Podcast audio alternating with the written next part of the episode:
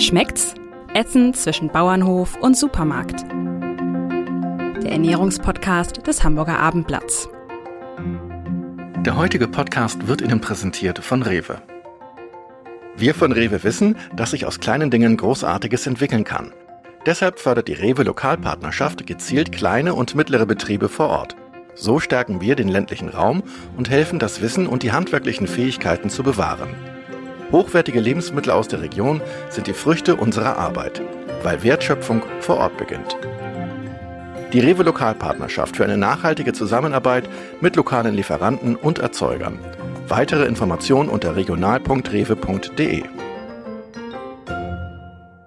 Liebe Hörerinnen, liebe Hörer, liebe Genießer, herzlich willkommen bei unserem Abendblatt-Podcast Schmeckt's, dem Podcast, in dem sich alles um die spannenden Themenkomplexe Ernährung und eben Genuss dreht.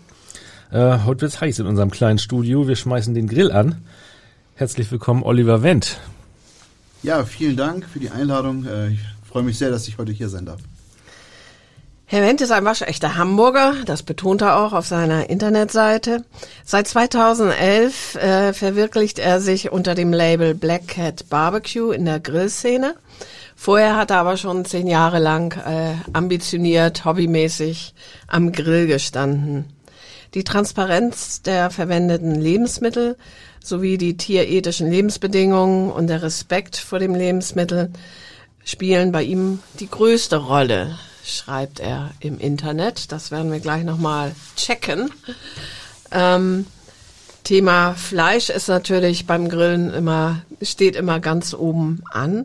Was gehört aus Ihrer Sicht zu einem guten Stück Grillfleisch? Wenn ich ganz ehrlich sein soll, äh, zu einem guten Stück Grillfleisch gehört eigentlich nichts weiter als ein bisschen Salz. Ähm, ich habe heute ja auch ein bisschen äh, Schinken zum Probieren mitgebracht und es ist so, dass das Fleisch, äh, was ich eben halt auch aus, aus nachhaltiger, äh, aus nachhaltigen Ressourcen beziehe, ähm, das wird oft dann trocken gedry nennt sich das, also trocken gereift. Das ist eine, eine, eine Reifemethode, die eigentlich älter war, wieder so ein bisschen modern geworden ist. Und äh, dadurch kriegt das Fleisch so einen, einen tollen Eigengeschmack, dass man da eigentlich nicht groß äh, Gewürze, ich, ich sag's mal äh, ganz böse, ranklatschen muss. Und Dry-Aged Fleisch kriegt man in jedem Schlachter, in jeder Supermarkttheke? Oder was nimmt denn so ein Mensch, der wie ich auf dem Dorf wohnt und eben nur ein, ein Supermarkt erstmal vor der Tür hat? Es ist wirklich so, dass mittlerweile da auch so, ein, so, ein, so eine, ich sag mal, dass es moderne Mode draus geworden ist. Mittlerweile gibt es einige Supermärkte, die auch äh, mit äh, ihren Fleischtheken auch Dry-Aged-Fleisch haben. Ähm, der Weg, den ich eigentlich jetzt immer schon gegangen bin, ist, äh, dass ich immer einen Metzger meines Vertrauens gesucht habe um eben halt, wenn man dem Ganzen Überschrift geben soll, ist es bei mir eigentlich so, dass Lebensmittel für mich, das braucht eine Geschichte. Das heißt für mich, ich möchte wissen, wo es herkommt, wie es behandelt worden ist, wie es aufgewachsen und gestorben ist und auch die Leute, die es verarbeiten. Das, das ist für mich ganz wichtig. Und ähm, daher ähm, ähm, gucke ich ja eben halt immer, wo, wo kommt es her. Ähm, wenn Sie sagen, zu dem besten Stück Grillfleisch gehört eigentlich nur ein bisschen Salz, sind wir denn seit Jahren auf dem Irrweg, wenn wir marinieren wie die Verrückten? Ja, es kommt drauf an. Also ähm, das Marinieren kommt ja, ist ja abgeleitet von Marine und das hat seinen Grund, weil früher, als das Fleisch auf den Schiffen nicht mehr so gerochen, also nicht mehr also verdorben ist, da hat man das eben halt übertüncht mit den mit den Marinaden. Und wenn man heute mal in einige Discounter guckt und sich die Qualität des Fleisches anguckt und sich dann wundert, dass dann das Nackenfleisch mittlerweile äh, mittlerweile fast günstiger als das Katzenfutter geworden ist, dann sollte man mal überlegen, wo kommt das eigentlich her und wie ist dieses Fleisch entstanden, dass es so billig angeboten werden kann. Und wenn man dann so eine Marinade mal abkratzt von diesem Fleisch, dann äh, versteht man auch, warum da so eine Marinade draufgekommen ist. Ja gut, aber man kann ja Marinaden auch selbst herstellen. Also eine Kräutermarinade ja. nehme ich zum Beispiel ganz gerne beim Braten. Ich bin jetzt nicht so die Grillmeisterin. Ähm, gibt es nicht auch Fleisch, wo Sie auch sagen würden, was ich Pute oder sowas, da ist dann Salz doch ein bisschen wenig vielleicht? Ja, das stimmt. Also ich habe auch ein bisschen so ein, zwei ähm, Rezepte, wo ich Marinaden selber mache, gerade beim Hühnchen, aber auch speziell beim US-Barbecue, also wenn man mal Spare Ribs selber macht.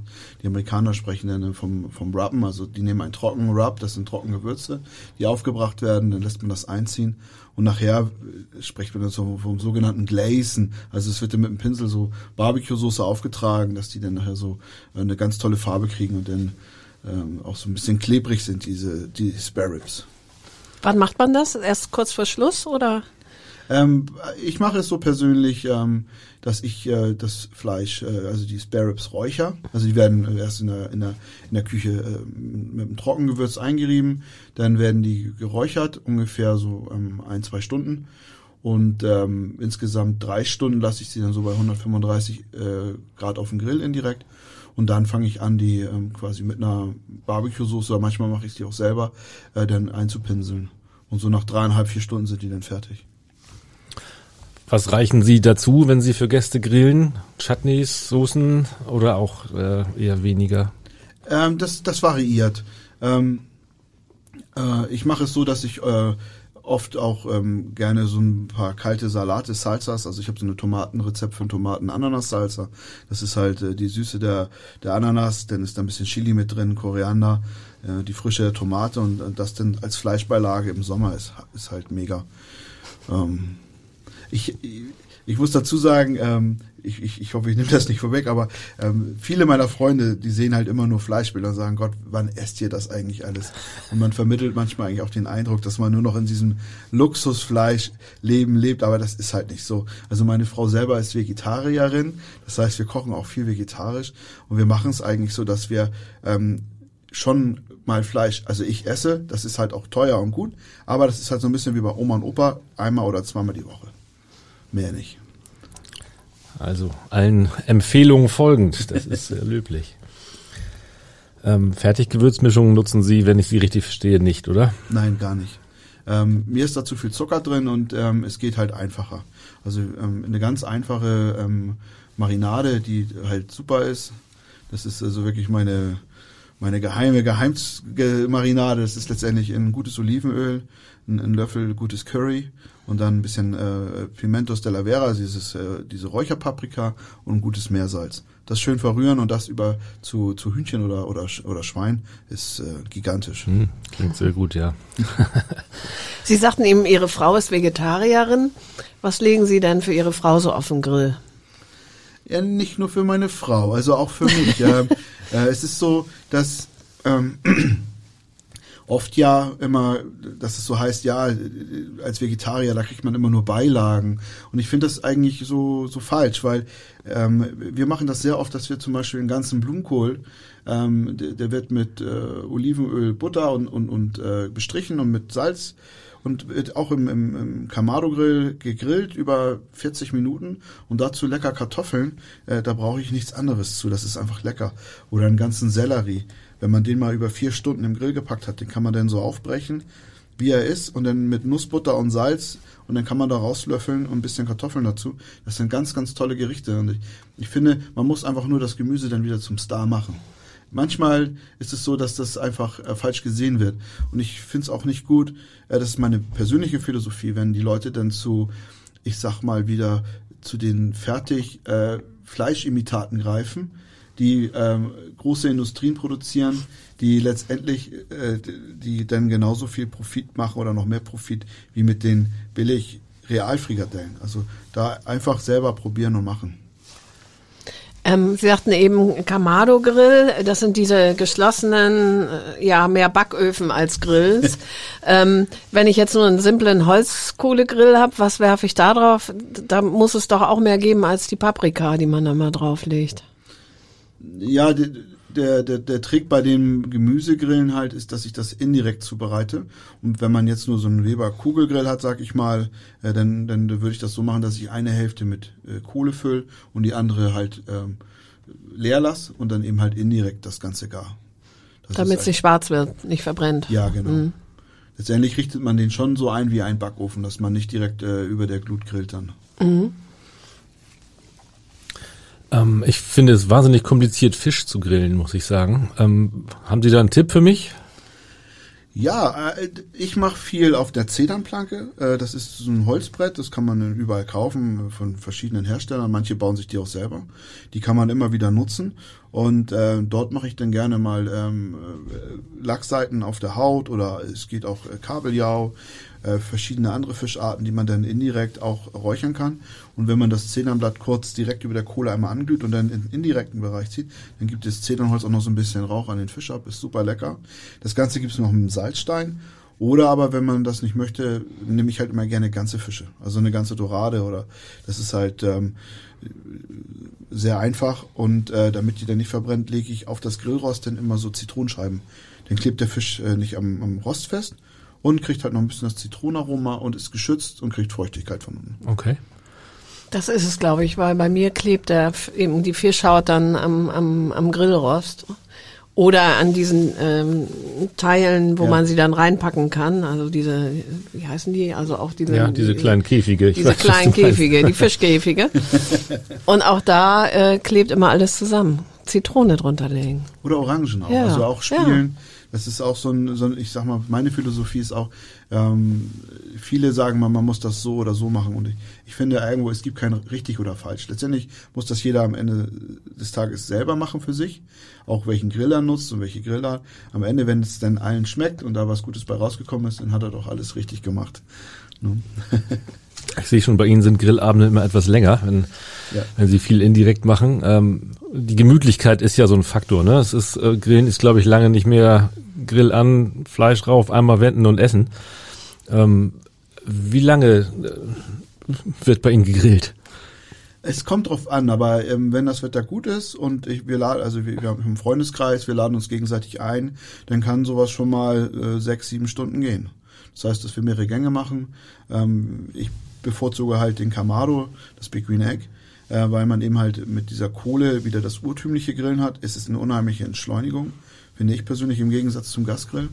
Und man kann mit so einer, weil der halt so gut isoliert ist, kann man halt äh, mit so einem Grill rein theoretisch äh, 20, 30 Stunden durchgrillen, ohne dass man die Kohle wechseln muss. Wow.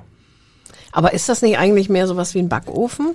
Also es ist natürlich, der Unterschied ist, dass unten Grill drin, äh, äh, unten Holzkohle glüht, ne? Nein, ist es nicht. Es ist wirklich, es ist, äh, er kann alles. Ja, das heißt, man kann dort direkt mit grillen, man, man kann indirekt grillen, natürlich auch wie im Backofen, man kann dort Pizza und Brot mitmachen, aber man kann halt eben auch ganz tolle andere Sachen machen. Man kann auch ohne Grillrost äh, arbeiten und zum Beispiel rote Zwiebeln oder rote Beete direkt in die Glut mit reintun. Und Kartoffeln ohne Alufolie direkt in die Glut und kann das direkt wie vor tausenden von Jahren, sag ich mal, äh, zubereiten und es kriegt ein ganz, ganz tolles Aroma, äh, die Kartoffeln und die rote Beete. Und sie verbrennt nicht in der Glut. Die kriegt schon außen eine schwarze, ich sag mal, einen schwarzen Rand. Das schneidet man weg. Ähm, die, die, die rote Beete würde man ja an, an sich sowieso schälen. Das tut ja nichts, genauso wie die Kartoffel oder Zwiebel. Und die, die haben nachher ein ganz, ganz tolles Aroma. Okay. Man hat ja so den Eindruck, dass äh, die Grillindustrie immer immer sich sich massiv weiterentwickelt. Ne? Es wird immer größer, immer mehr, immer immer verrückter, immer toller.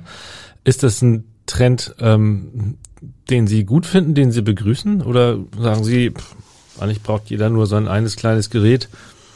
Sie haben gerade schon einen Namen genannt. Ähm, und und damit hat sich das. Huh, ja, eine gute Frage. Ich, ich will das gar nicht so, glaube ich, bewerten. Letztendlich, ich sag mal, ist es vielleicht wie beim, beim Autobesitzer. Der eine, der möchte einen, Porsche haben, auch schon wieder einen Namen genannt. Macht Äh, nix. Weil, weil, weil er halt ähm, das als Statussymbol hat. Aber es gibt ja auch welche, die, die sind damit groß geworden, haben ihr Leben hart gearbeitet und erfüllen sich das als Traum. Und, und, und, und, und, und um sich was zurückzugeben. Und so sehe ich es halt auch beim Grillen. Ähm, es gibt Menschen, die, die kaufen sich den teuersten und größten Gasgrill und äh, schmeißen sich dann da ähm, vom irgendeinem Discounter einen, einen jungen Bullen Hüftsteg rauf für 2,99. So, es passt halt nicht zusammen, aber am Ende muss er es selber entscheiden. Ähm, ich liebe halt, ähm, ich finde es gut, dass, dass, dieser, dass dieser Trend kommt, weil ich finde, dieses soziale Miteinander ähm, zu kochen und zu grillen draußen, es gibt nichts Schöneres. Und es, man sieht auch den Trend, jetzt kommt das Thema Feuerplatten, also gar nicht mehr noch Gas oder äh, Holzkohle, sondern jetzt wirklich mit Holz ähm, zu feuern und auf so einer Feuerplatte zusammen sich Sachen äh, zubereiten, gemeinsam. Und das ist halt auch so eine, ich finde ich, Entschleunigung aus dem Leben. Ja, ist auch so ein bisschen wie früher, ne? Ja, so zurück zum Lagerfeuer ja, so ein bisschen, schon, ne? Ja. Mhm. Wo man dann ja auch im großen Kreis saß und äh, das Palavern äh, mindestens so wichtig war äh, wie das Sattwerden. Dann. Ja, ich habe zwei Söhne, die sind jetzt mittlerweile ähm, 16 und 19, aber ähm, wenn die auch mal eine Feier haben oder Freunde haben, da wird regelmäßig gefragt, ob wir im Garten eine selbstgebaute Feuerplatte oder eine Feuerschale, ob wir die anmachen können und dann gibt's dann für alle Burger in die Hand und die, die Kinder, die lieben das auch. Also und danach gibt's dann so mit langen Holzstäben Marshmallows und die können die sich dann mit Marshmallows ihren Nachtisch selber äh, in, in, in, im Feuer zubereiten und das, das finden die absolut toll. Ja. Das heißt, eigentlich gibt es zwei Trends, ne? Einmal Richtung Luxusgrills und einmal Richtung Feuerschale. Also einmal so zu diesem urtümlichen zurück und zum anderen, also diese Luxusgrills, die sind ja wie eine Zweitküche draußen, Außengastronomie sozusagen. Ja, ja gut, ich habe selber mir jetzt auch dieses Jahr meinen Traum erfüllt und habe mir eine Outdoor-Küche bestellt und gekauft gehabt, die jetzt äh, fertig geworden ist. Ich glaube, ähm, es ist so eine Art Evolution. Also jeder fängt ja unterschiedlich an mit dem Grillen oder setzt sich mit dem Thema auseinander. Und bei mir war es ja auch so, als ich früher mal angefangen habe. Gut, mein Vater damals hat schon anders gegrillt, weil er eben halt auch auf dieses Nachhaltige, vielleicht kommt es auch daher, also er hat über einen Kollegen, der war Jäger, ich meine, das ist über 20 oder 25 Jahre her, der hat sich dann äh, äh, Wildschwein äh, Rollen, Rollbraten selber gemacht und auf dem Grill zubereitet. Wir hatten einen armenischen äh, Bekannten in Berlin, der hat ein Restaurant, da haben wir uns äh, ich sag mal, vom Lamm und äh, Fleischstücke besorgt, die hat er uns gebracht, die haben wir gegrillt. Da war das, da, ich sag mal, in Deutschland ja eigentlich noch äh, Schmiedefeuer an, äh, Nacken und Wurst und mit Bier ablöschen. Ne? So und äh, einige fangen da halt ein bisschen äh, jetzt erst an mit, kommen dann irgendwann von dem Holzkohle-Billiggrill zum Gasgrill und enden dann irgendwann vielleicht beim Camaro-Grill oder bei der Feuerschale und einige haben halt schon viele Jahre früher angefangen. Also ich sehe das so eher, das ist so eine Entwicklung. Man fängt mit so einem kleinen Holzkohlegrill an und endet dann irgendwann. Ähm, Woanders. genau. Wenn Sie sagen, Sie haben sich gerade eine Outdoor-Küche gekauft, ähm, muss die eigentlich unterm, unter Dach stehen oder kann die auch äh, dauerhaft draußen im, im Regen stehen, sozusagen, wenn es denn verregnet ist? Ja, ähm, also es kommt auch drauf an, was man denn wieder investiert. Ich hoffe, meine Frau hört dann nicht zu. ähm, also die ist jetzt ein bisschen hochpreisiger, da kaufen sich vielleicht andere schon einen Kleinwagen für und die kann halt das ganze Jahr draußen stehen. Also Okay. Und was kann die oder was, was hat die alles, was beinhaltet die alles? Ja, das ist ähm, letztendlich ähm, die, es sind letztendlich ähm, die Produkte sehr hochwertig und das äh, Big Green Egg ist halt wie so ein schwebendes Ei in der Mitte postiert, aber die Schubladen sind halt wasserdicht, es kann das ganze Jahr draußen stehen, es wird nichts nass und äh, es ist halt für die Ewigkeit gebaut. Und sieht dann halt noch sehr schick aus. Kommen wir mal zum großen statischen hin zum kleinen mobilen. Wenn ich äh, zwischendurch mal spontan im Park grillen will, mobile Grills. Ich habe gerade gesehen, Stiftung Warentest hatte die jetzt gerade im Mai. Ähm, ähm, ist das was? Mobile Holzkohlengrills? Kann man da was Vernünftiges mitmachen, wenn sie nur zwei Kilo wiegen dürfen und aufs Fahrrad passen müssen? Und was halten Sie von Einweggrills? Nix wahrscheinlich, wenn ich sie. Genau. Ich kenne sie noch der- nicht lange, aber ich würde sagen ist, nicht. Das ist für mich der absolute Horror, ähm, weil ähm, der, Müll, der da produziert wird und letztendlich sind diese Fertiggrills ist äh, minderwertige Kohle, die ist schon vorgetränkt mit Grillanzündern. Das landet nachher alles in, in unserem Lebensmittel, was wir essen und äh, das kann nicht gut sein. Nebenbei, ich bin auch in der Freiwilligen Feuerwehr und ich sehe auch im Sommer, was denn die Wehren, die rund um Stadtpark das Wochenende eigentlich schon an der Feuerwehrwache übernachten in ihrer Freizeit, weil die dann im Stundentakt in den Stadtpark ausrücken können, weil dann die Leute dann die heiße Kohle einfach in die Müllcontainer werfen. Also da halte ich gar nichts von. Es gibt ganz, ganz tolle Lösungen. Also ich persönlich habe die nicht, aber wenn ich denn mir einen kaufen würde, würde ich den mir für unterwegs holen. Heißt Scotty. Er kostet 100 Euro. Man kann damit mit Holzkohle, aber man kann den auch mit Gas betreiben. Sind so aus Edelstahl, wird auch in Deutschland produziert mit so einer Tasche. Und man kann den dann äh, zusammenstecken. Und wenn man den auseinander nimmt, ist der ganz flach. Also der passt auf den Gepäckträger hinten drauf. Da gibt's schon tolle Lösungen. Aber die Brände, die noch brennende Holzkohle im Papierkorb haben wir dann trotzdem, ne? Die nimmt, also das nimmt man ja nicht wieder mit, auch bei Scotty nicht. Das stimmt. Ja. Aber er ist immerhin, er produziert keinen weiteren Müll dann, ne? Ja, richtig. Mhm. Und es gibt ihn auch als, als Gasgrill mit so einer Gaskartusche. Ah ja. Und mhm. ähm, ich habe gesehen, die haben auch ganz tolle ähm, Bewertungen erhalten, diese Grills. Mhm. Ja, ich meine auch, dass er mit ganz vorne stand bei diesem Test, den ich da eben erwähnt hatte. Da kam er zumindest drin vor. Es gibt ja diesen schönen, schönen Begriff der, der Grillkultur mittlerweile, die ja auch äh, verschiedenst ausgelebt wird. Ähm, auf der einen Seite die klassische kurze Hose, Bier und Bratwurst Grillkultur, auf der anderen Seite eben tatsächlich Sterneküche, die rein auf dem Grill basiert. Was ist denn für Sie Grillkultur? Es ist tatsächlich alles. Also es ist mache ich auch ähm, abhängig auf, auf was ich Lust habe. Wenn ich mal mit ein paar Kumpels äh, im Sommer mich treffe und wir ein Bier trinken, dann äh, in, in der, in der Barbecue-Szene heißt es das sogenannte Flachgrillen. aber ähm, ja, natürlich, ich liebe Wurst, aber ich achte eben halt auch darauf wieder, wo kommt sie her? Also ähm, ich es gibt ja auch diesen Spruch, äh, nur wer die Wurst selber macht, weiß, was drinne ist. Und äh, da vertraue ich dann auch wieder meinem Metzger des Vertrauens, wo ich weiß, er macht die selber. Ähm, ich äh, greife da eigentlich wenig, wenig auf, auf Fertigprodukte zurück.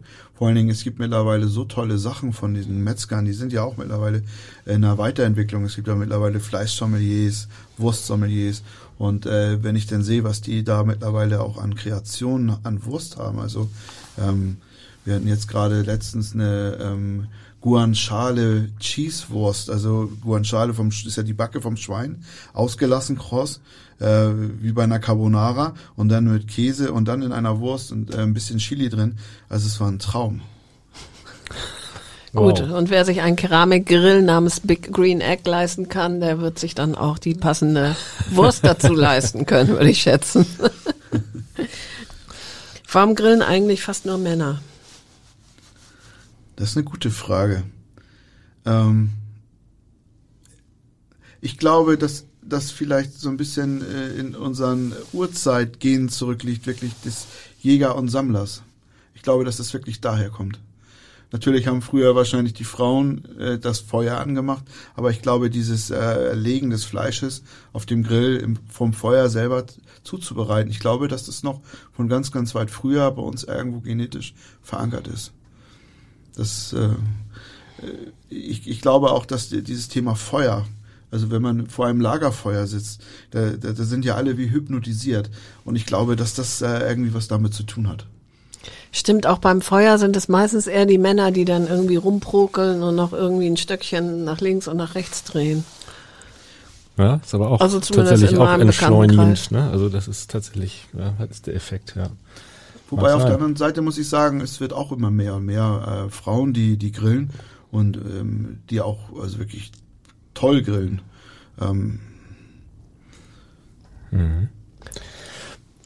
Grillmeister ähm, sind oft ja auch auch auch Show äh, Showtypen, Showmeister. Ne, ist das wichtig beim Grillen? Ich, ich persönlich halte von dem von dem Wording schon gar nichts.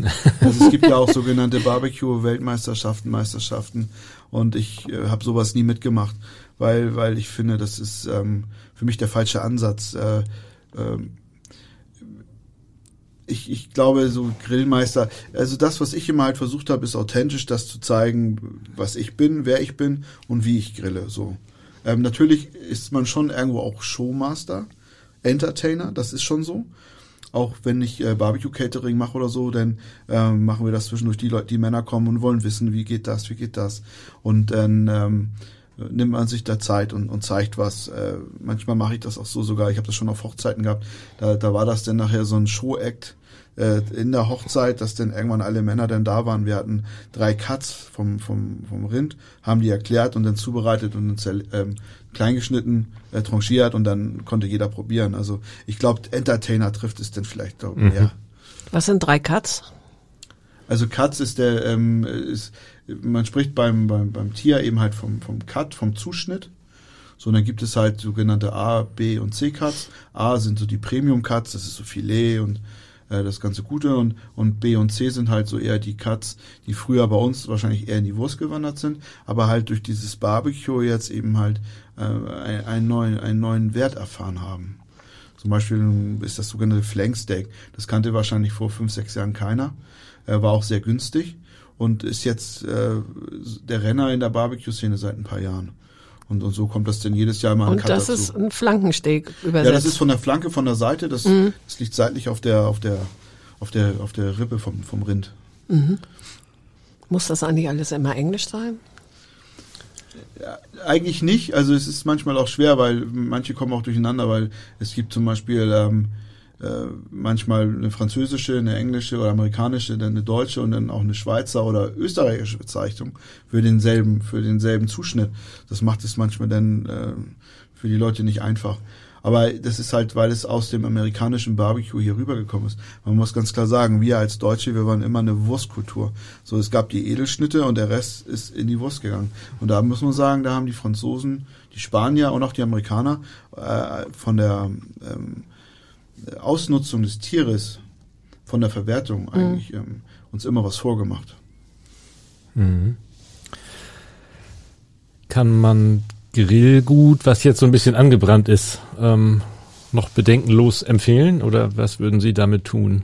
Sicherlich nicht gleich wegschmeißen. Nein, wenn man es retten kann, also wenn beim Fleisch, man muss gucken, ob man das abschneiden kann.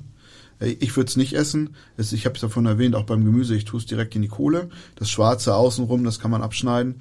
Äh, eine Ananas kann man komplett, äh, so wie sie ist, mit in die Glut werfen. Die ist außen schwarz, schneide ich ab und innen ist sie ganz saftig und äh, ähm, hat ein ganz tolles Raucharoma bekommen. Also Essen auf keinen Fall. Ähm, wenn man es retten kann, halt die, die äh, schwarzen Ecken abschneiden. Genau, bei den Gemüsen, die Sie eben nannten, oder auch Obst, das ist klar, wenn man es mit Schale reinwirft, die Schale muss eh runter. Aber beim Fleisch hat ja gewöhnlich keine Schale. Genau, richtig. Da muss man dann schon Fleisch wegwerfen, auch wenn es noch so teuer ist letztendlich, ja. weil das sind krebserregende Stoffe, die man ja. sonst isst. Genau. Mhm. Weil ähm, ich glaube schon, dass einige da nicht so genau drauf achten, auch bei angebrannten Würstchen oder so, aber da sollte man schon vorsichtig sein, glaube ich, ne? Ja, da sollte man schon aufpassen, dass mhm. man da zumindest, wenn das denn zu schwarz ist oder zu dunkel, dann eben halt weg. Weil dann muss man halt entsorgen oder eben halt ab, irgendwie ein bisschen was abschneiden davon oder abkratzen. Mhm. Grillen Sie mit ähm, verschiedenen Brennstoffen oder wirklich nur mit, mit Kohle? Ähm, ich habe auch mal einen Gasgrill gehabt, ähm, als die Kinder noch kleiner waren, muss ich ehrlicherweise sagen. Äh, hat auch seine Berechtigung. Ähm, wenn die Kinder, also ich sag mal damals, als die kleiner waren, dann ist der Hunger jetzt da, dann wollen die jetzt eine Wurst und nicht in einer halben Stunde. Und ähm, dafür war der auch gut. Aber ich habe halt auch gemerkt, dass dadurch, dass sie älter wurden, dass wir mehr Zeit haben, dass das alles ein bisschen entspannter ist. Und dann habe ich den eigentlich kaum noch genutzt und verkauft. Ich grill eigentlich hauptsächlich auf Grillkohle. Ähm, was ich nicht empfehlen kann, ist äh, Briketts. Ähm, das ist für mich letztendlich auch, ähm, das sind ja coole Reste, die zusammengefegt werden, die werden mit Bindemittel verpresst. Ich weiß nicht, wer da schon mal drauf geachtet hat.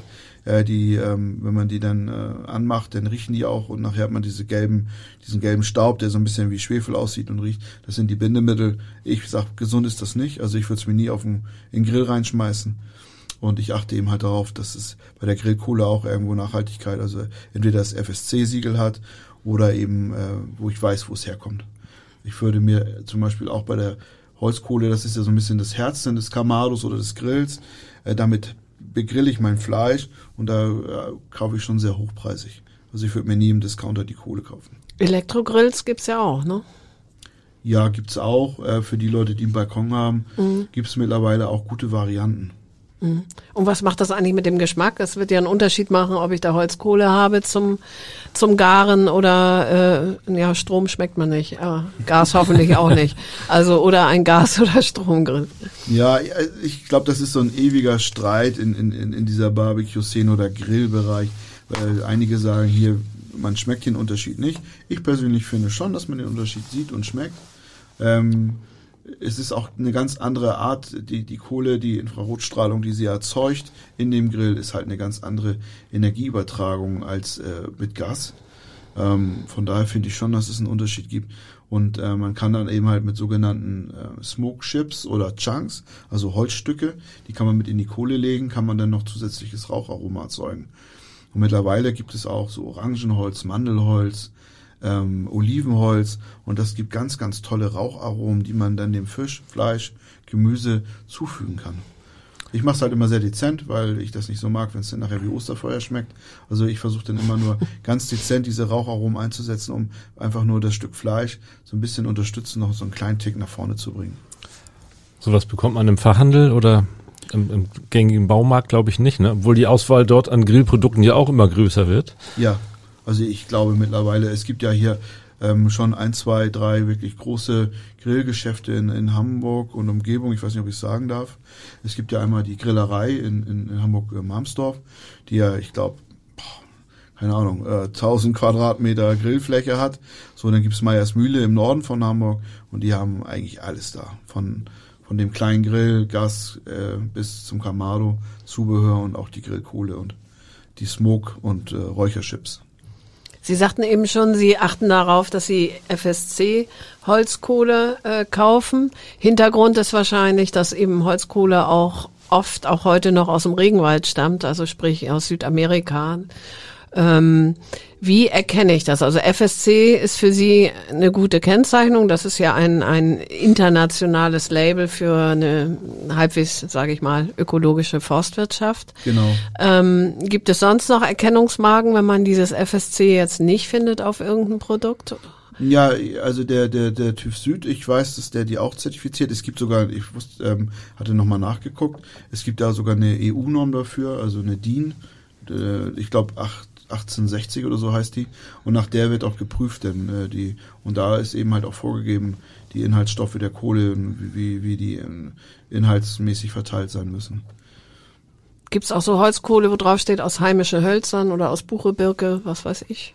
Das gibt's auch. Ähm, man muss halt immer wieder gucken. Also es gibt mittlerweile sehr viele Anbieter, die auch ganz tolle Konzepte haben. Es gibt McBriquette, also die die holen zum Beispiel aus Kokoschalen, äh, was wirklich also auch äh, tolle Umweltprojekte sind, die sonst irgendwo, sag ich mal, verbrannt werden oder oder äh, daraus pressen die Kohle.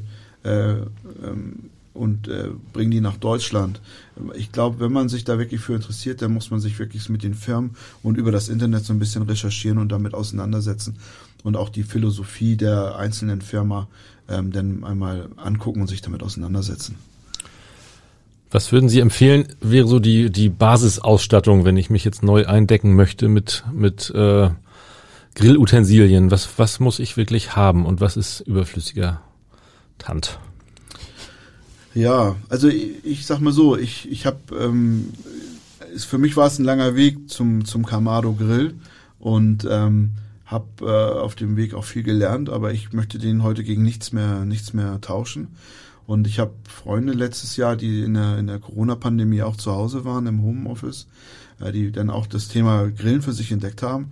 Die sind gleich eingestiegen, haben sich einen kleineren Kamado-Grill gekauft und äh, die haben mich also in Lichtjahre links überholt. Also was die in einem kurzen Prozess äh, sich, also eine Erfahrung auch einfach mal ausprobiert. Äh, da hat ein Kollege dann, also das hatte ich, hatte ich selber noch nie gemacht, der hat dann im Kamado-Grill Wachteln mit einem äh, Pilzrisotto gemacht, denke ich, Alter. so, also ich sag mal so, wenn man jetzt sagt, man fängt mit dem Kamado an, dann äh, ist das ähm, eigentlich braucht man dann nicht viel. Wichtig ist zum Beispiel beim Kamado, also beim Big Green Egg, da gibt es sogenannte Starter-Pakets, da ist dann ein Konvektor dabei, also diese Deflektorplatte, dass man damit indirekt grillen kann. Man braucht einen Anzünder. Ähm, ich benutze neuerdings ähm, keine, ähm, ich sag mal, flüssigen oder oder oder Feststoffgrillanzünder. Ich habe so einen, der nennt sich Luftleiter, das ist wie so ein Heißluftföhn, ganz tolles Gerät. Innerhalb von zehn Sekunden ist der Grill an. Kann man immer wieder benutzen, man braucht halt Strom. Und äh, ja, dann halt eine Grillzange. Und dann geht's los. Und Kohle natürlich. Das war's. Mhm. Kann man ganz viel mitmachen. Nochmal zum Anzünden. Also, wie heißt der? Luftleiter? Ja, Luftleiter. Ähm, ist eine Variante. Ähm, alles, was Chemie ist, gefällt ihm, glaube ich, nicht so. Also alles, was man irgendwie äh, reinlegt oder schüttet in Würfelform oder so, ist eher nix. Nee, gerade beim Kamado, der ist halt offenporig. Also äh, wir hatten es ja vorhin schon gesagt, so ein Kamado-Grill ist halt letztendlich ähm, offenporig und er nimmt und gibt Feuchtigkeit auch ab. Also ein bisschen wie bei Omas Römertopf. Und dadurch ist das Fleisch am Ende auch extrem saftig. Nicht so trockene Wärme wie beim Gasgrill. Und wenn man jetzt einen flüssig Anzünder nehmen würde, wird der in diese Keramik reinlaufen und die kriegt, kriegt man nie wieder raus. Mhm. Das heißt, der, alles, was man ab dann macht, würde dann nach diesem Grillanzünder riechen, schmecken und dann könnte man den Kamado-Grill wegwerfen. Mhm. Das kriegt man nie wieder sauber. Und da habe ich dann immer diese gedrehte Baum Holzspäne gibt es so, die sind so ein Wachsgetränk, die kann man nehmen. Ähm, aber ich finde halt, das ist immer sehr viel, was man wieder immer wieder kaufen muss und und dann haben wir halt diesen diesen Luftleiter habe ich dann gefunden und äh, den habe ich jetzt seit einem Jahr in Benutzung und ich, ich liebe den. Und wenn sie angezündet sind, um um es sozusagen weiter anzufachen, ähm, kann man natürlich auch die heiße Luft blasen. Das, Oder muss man das gar nicht? Einmal, wenn es einmal ein bisschen, bisschen Flamme da ist, weiß man, okay, das entwickelt sich. Ja, der Kamado hat unten eine, eine, eine Öffnung, wo die Luftzufuhr ist und oben ähm, so, ein, so ein Deckelventil, wo die Luft rausgeht. Der funktioniert also nach so einem Kamineffekt, Kaminzug.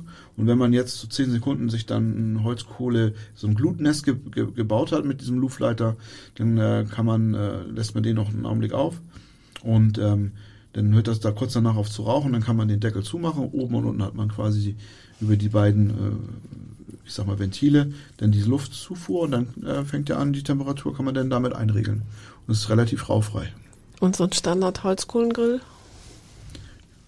Ja, da ist es genau das gleiche. Letztendlich hat der ja auch ähm, unten eine, eine, so, einen, so einen Drehring, wo man dann eine Zuluft hat. Die macht man ganz auf und dann mache ich mir wieder mein Glutnest mit dem Luftleiter und wenn das, wie gesagt, das 10 Sekunden, dann ist das an. Der hat so 700 Grad, glaube ich. Und dann äh, kann man das dann das? quasi auch mhm. mit dem Deckel ähm, oben unten aufmachen und dann funktioniert das genauso. Haben Sie manchmal so ein bisschen Sorge, dass der Rauch vielleicht doch langfristig irgendwie Schäden verursachen könnte? Oder ist das mittlerweile so erforscht, dass man eigentlich weiß, da kann nicht viel passieren? Ich habe gerade letztens, witzigerweise, vor paar Tagen, äh, wer, weiß, wer weiß denn sowas, da war das so eine Frage, dass da irgendwelche Forscher in, in Japan festgestellt haben, dass das halt der, der Rauch äh, auch über die, die Haut aufgenommen wird. Ähm, aber ich mache mir da ehrlich gesagt nicht so viel Gedanken. Also ähm, man kann natürlich alles auf ein Minimum reduzieren, aber äh, am Ende braucht man dann, was führt man für ein Leben? Ohne Grillen, Ein minimalistisches genau. halt.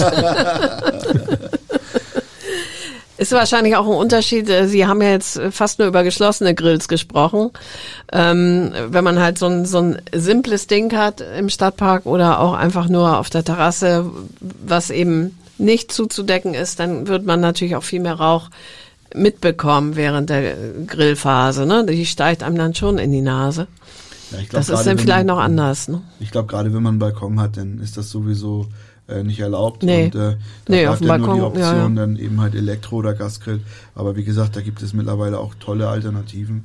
Ähm, Bleiben wir im Stadtpark und nicht auf dem Balkon. Da kann man dann schon mit einem kleinen, ja. simplen äh, oder am Badesee mit einem kleinen, simplen äh, Grill arbeiten. Und da sollte man vielleicht schon ein bisschen aufpassen, dass man nicht gerade in meinem Rauch steht. Ne? Ähnlich wie bei, bei Feuerschalen oder so. Gilt dafür ja auch. Ja, wobei ich den Effekt eigentlich immer nur sehe, wenn die Leute mit äh, Briketts anfangen. Äh, da gibt's auch Anzündkamine, gibt's ja mittlerweile auch für Briketts, dann, ähm, wo man das auch in so eine Art äh, äh, Rohr tut, was unten, ein, ich sag mal, ein Netz hat und wo man dann Anzünder unten tut, aber es qualmt immer irgendwie sehr fürchterlich, gerade bei den Briketts. Bei guter Holzkohle eigentlich weniger. Mhm. Dann ist das doch der beste Tipp. Haben Sie auch festgestellt, dass ähm, in der Corona-Zeit ähm, das Grillen eher mehr nach oder oder die das Wissen über Grillen mehr nachgefragt war? Das haben wir von einigen, zum Beispiel Köchen gehört, dass man sich einfach mehr mit dem Essen und dem Zubereiten beschäftigt oder hat das eher gelitten, weil man ja gar keine Freunde treffen konnte jetzt? Ja, also ein Freund von mir, der, der arbeitet auch in, in, in, in, in, einem, äh, in einer Grillabteilung und äh, das, so was er berichtet, war schon, also letztes Jahr und dieses Jahr so, also so ein Boom auf die Grills, dass die teilweise äh, jetzt schon wieder ausverkauft sind bis Ende des Jahres, weil die eben halt auch durch die Globalisierung mit ihren Lieferketten, die kommen da gar nicht mehr hinterher, das zu produzieren, dass das alles ausverkauft ist. Aber ich glaube, dass das im Rahmen von Corona, also ich, ich selber arbeite eigentlich auch in, in, in Schweden ähm, und wohne in Hamburg normal. Und ähm, in meinem Hauptjob bin ich seit einem Jahr im Homeoffice. Und äh, man hat so eine Entschleunigung erfahren zu Hause auf einmal. Und ich glaube, viele haben einfach dann angefangen, sich, das ist glaube nicht nur Grill, auch Gartenzubehör, äh, Pflanzen. Äh, das ganze Thema ist ja dann auf einmal in diesen Fokus gerückt. Ich glaube auch letztes Jahr im Sommer, wir versucht hat noch irgendwie so einen äh, äh, einfachen Stand-up-Pool zu kaufen. Also gab's ja nicht mehr. Und ähm, ich glaube, dass also im, im Zuge auf Corona, dass das schon eine unheimliche Beschleunigung erfahren hat. Aber ich glaube auch das ganze Thema äh, bewusster Leben, ähm, die ganzen Fleischskandale dazu letztes Jahr in den Schlachthäusern äh, haben auch nochmal dieses Thema, glaube ich, nochmal äh, angestoßen zu überdenken, wo man sein Fleisch herkauft. Und ich, ich finde die Entwicklung eigentlich, äh, wenn man jetzt die ganze Corona-Situation sieht, finde ich, das war eigentlich ein positiver Aspekt, finde ich. Mhm.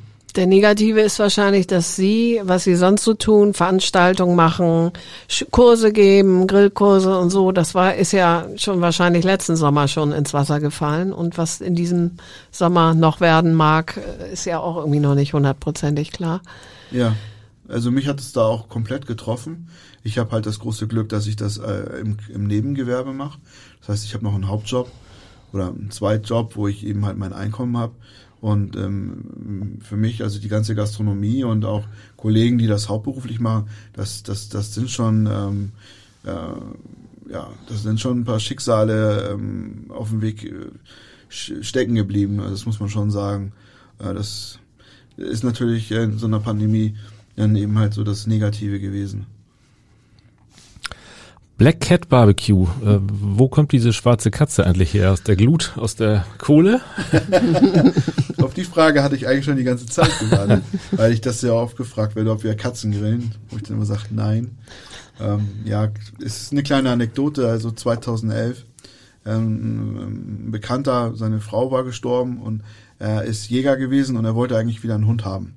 Und äh, die, meine Kinder waren zu dem Zeitpunkt, ja Gott, die, ich sag mal sieben und neun. Und ähm, er fragte dann, ob ich nicht mitkommen würde ins, ins Tierheim. Er, er, würde da gerne nach dem Hund gucken. Und meine beiden Jungs dann, oh, wir wollen mit. Und meine Frau sagte, ja, ist okay, aber ihr bringt nichts mit, was atmet und Augen hat. Ich sage, ja, machen wir. Naja, dann sind wir da halt durchgegangen und es war also nicht schön. Also wirklich sehr viele Kampfhunde. Äh, wir sind da wirklich mehr durchgerannt und äh, am anderen Ende sind wir rausgekommen und auf der anderen Seite stand das Katzenhaus. Und meine Jungs dann gefragt, da möchten wir mal rein, Papa. Und dann sind wir da hin und da war dann halt ein schwarzer kleiner Kater. Der hat uns dann wirklich schon begrüßt und äh, die Jungs zu dem hin, die haben dann da eine halbe Stunde den da gestreichelt und dann sagte ich dann irgendwann so, jetzt ist gut, wir müssen raus. Wir sind raus, wir haben den draußen auf der Straße noch schreien gehört. Äh, nach Hause bevor wir nach Hause gefahren sind, bin ich dann quasi noch mal rein, hab den halt mit 50 Euro reserviert, bin dann nach Hause gefahren und sag, Schatz, das ist deine Entscheidung. Naja, und dann äh, war natürlich nicht ganz fair, aber wir sind dann mit dem Katzenkorb zurück und haben den dann zu uns geholt. Und die sagten halt, äh, ja, der wird die ersten Tage nicht zu sehen sein, ist wahrscheinlich so ein bisschen, muss sich an seine neue Umgebung gewöhnen. Und ich werde es nie vergessen, wie wir nach Hause gefahren sind. Der saß also im Katzenkorb hinten auf der Rücksitzbank zwischen meinen Kindern und er thronte in dem Katzenkorb die Pfoten überkreuzt wie so ein Löwe, der jetzt äh, in sein Domizil gebracht wird. Und äh, ein paar Tage, also er war auch sofort überall, das also sehr, sehr mutig und überhaupt nicht schüchtern oder so. Und dann nach zwei Tagen haben wir halt gegrillt abends und ich saß quasi ähm, an meinem Tisch und wir saßen alle zusammen. Ich hatte wirklich ein ganz leckeres Ribeye-Stick auf meinem Teller und der Kater ist halt pechschwarz. Ich habe ihn nicht gesehen. Auf einmal kam von unten die Kralle und mein Ribeye-Steak war weg. und ich äh, war natürlich sehr erbost und wollte das zurückhaben, aber der Kleine hat das dann äh, ja, mit seinem Leben verteidigt. Und so sind wir auf die Idee gekommen, halt zu Black Cat Barbecue. Schöne Geschichte. Also man sollte die Katzen fernhalten vom Tisch. Hunde und Katzen sind fernzuhalten. Genau. Ja. Ja, ist Vor allem von niedrigen Grills, ne, wo die so direkt mit der Schnauze rankommen. Genau. Ja, es ist schon immer jetzt ein Spektakel, wenn ich dann auch so Events hatte und das vorbereitet habe. Also der ist mir dann nicht hier vom, von der Seite gewichen. Den gibt's kriegt noch. ja, den gibt's noch, ja, mhm. ja. Und der kriegt dann auch immer dann äh, ein bisschen dann was ab. Grillen für Haustiere ist auch nochmal ein Thema. Ja, genau. Aber heute nicht mehr. Oliver Wendt, vielen, vielen Dank. Das war hochgradig spannend und äh, sehr lecker, was wir da gelernt haben. Ja, vielen Dank, dass ich hier sein durfte. Gern.